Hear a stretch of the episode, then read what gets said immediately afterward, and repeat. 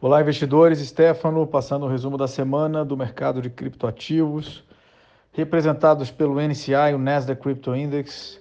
Semana de forte realização para o mercado de cripto, principalmente impulsionado aí por uma, talvez uma, uma notícia que surpreendeu tanto o mercado de equities, mas principalmente o mercado de cripto, que foi essa possibilidade aí do Biden aumentar de forma expressiva né, o imposto para capital gains. Ah, isso acabou trigando uma realização aí próxima aí a um bi de dólar é, de contratos alavancados é, comprados em, em Bitcoin. É, isso levou o preço do Bitcoin a operar abaixo de 48 mil dólares por alguns momentos.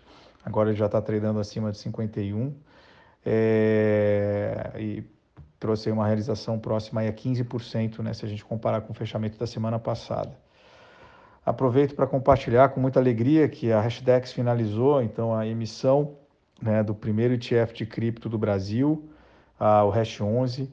É, a gestora captou mais de 600 milhões de reais e com algo próximo aí a 30 mil cotistas né, interessados na oferta.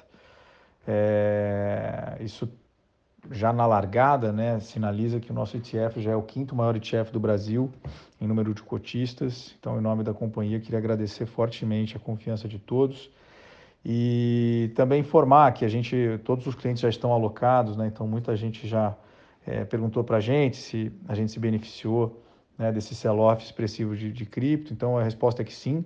Ah, o médio aí da alocação é, da, da oferta foi na casa de 2.860 é, do, do NCI, tá? E, inclusive o mercado passou hoje a 2.862, então já está dando aí um, um pequeno lucro, né, para quem está na oferta.